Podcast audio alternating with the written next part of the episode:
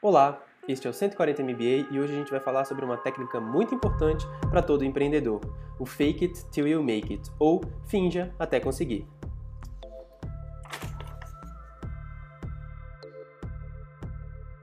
Então, o Fake It Till You Make It, ou Finja até conseguir, é uma técnica que pode ajudar muito empreendedor, principalmente no começo. E ela deve ser usada, quando ela é usada, ela tem que ser usada somente no começo da empresa, no começo do produto, no começo do projeto.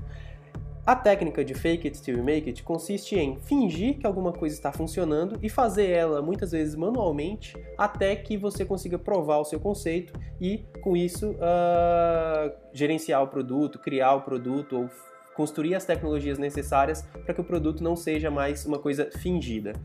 É difícil explicar assim teoricamente, mas vamos para os casos práticos. Por exemplo, um caso prático muito interessante é o caso do PayPal. O PayPal fez o Fake It Till You Make It é, com uma técnica de crescimento uh, muito, muito interessante, muito bem feita lá no início da empresa, no final dos anos 90, início dos anos 2000. O que, que eles faziam? Eles tinham pouca demanda. As pessoas é, exigiam um pouco o, ou usavam um pouco o PayPal, método de pagamento e tal, online, cartões, etc. As pessoas usavam muito pouco. Eles tinham pouca demanda. Para criar a demanda artificialmente, eles fizeram um fake it till you make it da seguinte maneira: eles ficavam indo no eBay comprando, fazendo ofertas de compra por qualquer coisa que fosse razoavelmente barata, coisas de 100 dólares, de 80 dólares, de 30, 40 dólares, mas eles ficavam fazendo ofertas de compra para comprar as coisas, qualquer coisa que fosse, não interessa o que seja. É, os próprios empreendedores e tal, eles entravam no eBay e ficavam fazendo ofertas de compra, mas eles só pagavam se fosse com PayPal.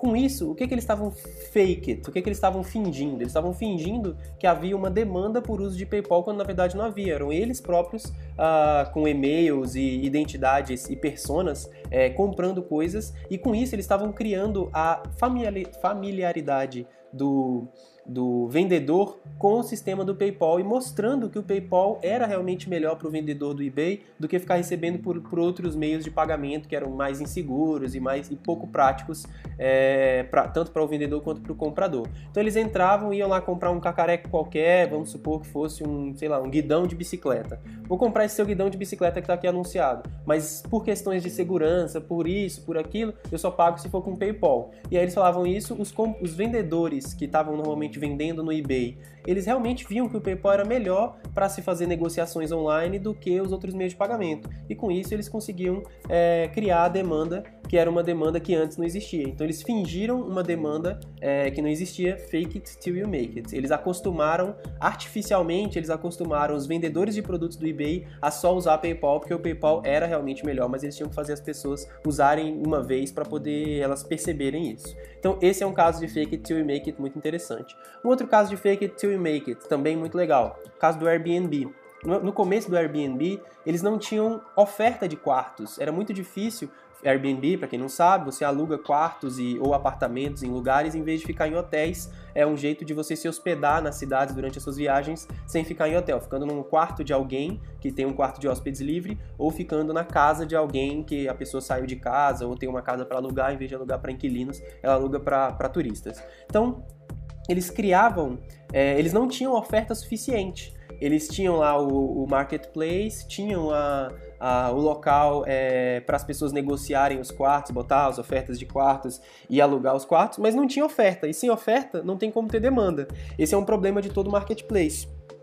Você, se você não tiver oferta, você não tem demanda, mas se você não tiver demanda, você também não vai ter motivo para as pessoas colocarem as ofertas lá. É um negócio, um ovo e galinha aí complexo de se resolver. O Airbnb resolveu da seguinte maneira: ele entrava no principal competidor dele da época onde esse tipo de oferta de quartos acontecia, que era o Craigslist, é, que é um classificados online americano e tal, muita gente deve conhecer. Então eles entravam no Craigslist e olhavam quem estava oferecendo quartos lá, quartos e apartamentos, o que quer que seja, olhavam quem estava oferecendo no Craigslist e de, de um, com um e-mail é, é, falso, com um e-mail de uma persona, com um personagem que eles criavam, eles ofereciam que a pessoa, na verdade, fosse para o Airbnb, porque o Airbnb tinha muitas vantagens sobre o Craigslist e se ele colocasse a oferta dele lá no Airbnb, é, ele ia ter, ele ia ter mais, mais resultado, melhores resultados do que colocando oferta no Craigslist. Então eles ficavam o dia inteiro entrando no Craigslist, olhando quem estava fazendo ofertas ali e colocando essas ofertas no, é, no pedindo para a pessoa colocar essas ofertas no Airbnb. E um outro caso, claro, aqui interno agora nosso, é o caso da Bubox, que também uh, passou por uma coisa disso, por, por, um momento parecido lá no início, em 2007, 2008, 2009, e a gente também resolveu com Fake It Till You Make It. Como que a gente fez? O que, que a gente fez, na verdade? A gente criou uma espécie de marketplace, não é exatamente um marketplace, mas funciona de maneira parecida, em que os blogueiros e donos de site colocam é, espaço de publicidade uh, ah, para a Bubox colocar publicidade, então eles definem espaço de publicidade nos sites para que a Bubox coloque publicidade ali e eles ganhem dinheiro. Então é isso. Primeiro caso é o blogueiro coloca ali, define ali um espaço no site dele em que uh, neste espaço vai ter uma publicidade e ele vai ganhar dinheiro por aquele espaço, seja por clique, por visualização, por impressão, por, por, por conversão, pelo que quer que seja. Mas para eu colocar uma publicidade ali, eu tenho que ter um anunciante, certo? Se eu não tiver um anunciante, eu não tenho o que colocar e aí o blogueiro não vai ganhar dinheiro nenhum. Mas para ter um anunciante, eu preciso ter uma rede de blogueiros grande. Então eu fico nesse problema enorme, que eu não tenho a rede porque eu não tenho anunciante, mas eu não tenho anunciante porque eu não tenho a rede. Olha aí o ovo galinha de novo. Como que a gente resolveu isso? A gente resolveu isso fake it till you make it, fingindo até a gente ter. O que a gente fez? A gente criou anúncios é, dinâmicos, a gente criou anúncios que na verdade eram ofertas de produtos uh, que vinham de grandes varejistas como, uh, enfim, todos os, os grandes e-commerces do Brasil, todos os grandes e-commerces do Brasil, é, os marketplaces de compra e venda de produtos, é, os comparadores de preço. A gente rastreava estes websites para pegar, fez um banco de dados enorme com milhões de produtos produto, foto e preço. Era basicamente isso que a gente. Nome do produto, foto e preço. A gente rastreou esses bancos de dados desses caras todos através de screen scraping, é, pegou tudo, todos os nomes de produtos, fotos e tal, fez um banco de dados, e aí quando a pessoa entrava no site do blogueiro, se o blogueiro, é, se a gente não tinha nenhuma publicidade de anunciante para colocar ali, a gente não deixava espaço vazio, porque isso ia fazer o blogueiro ganhar pouco dinheiro. O que, que a gente fazia? A gente colocava uma oferta de produto. E o código de afiliados que ia ali naquele produto era o código do próprio blogueiro. A Bubox não ganhava nada. A gente simplesmente servia o anúncio gratuitamente, gastava servidor, gastava tudo, mas era o investimento que a gente estava fazendo. É, e aí, se o anúncio, se a audiência clicasse naquele produto, você entrou ali e aí tem uma oferta lá, por exemplo, de um laptop é, no preço de R$ 1.600 da marca X com a fotinha tal.